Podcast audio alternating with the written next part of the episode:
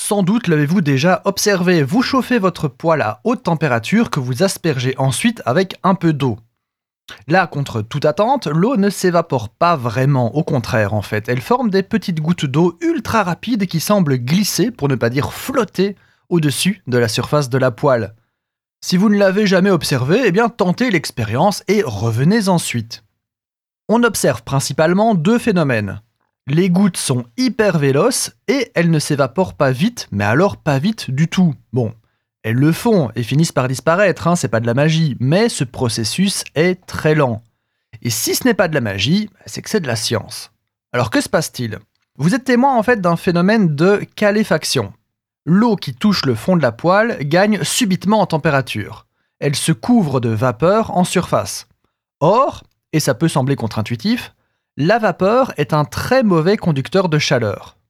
Cette couche extérieure de vapeur va désormais isoler thermiquement la goutte, ce qui explique pourquoi elle met si longtemps à s'évaporer.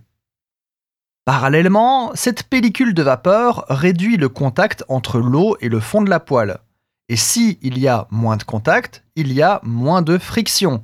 Et voilà pourquoi la goutte file à toute allure et elle est aussi véloce. La vapeur agit comme un aéroglisseur, comme un coussin d'air si vous voulez, sauf que ce n'est pas de l'air, mais de la vapeur qui forme le coussin. Après un certain temps, la goutte finit bien sûr par chauffer et s'évaporer complètement. Je rappelle que ce n'est pas de la magie. Un petit détail marrant, on utilise ce principe pour permettre aux torpilles sous-marines d'atteindre des vitesses folles malgré qu'elles naviguent sous l'eau.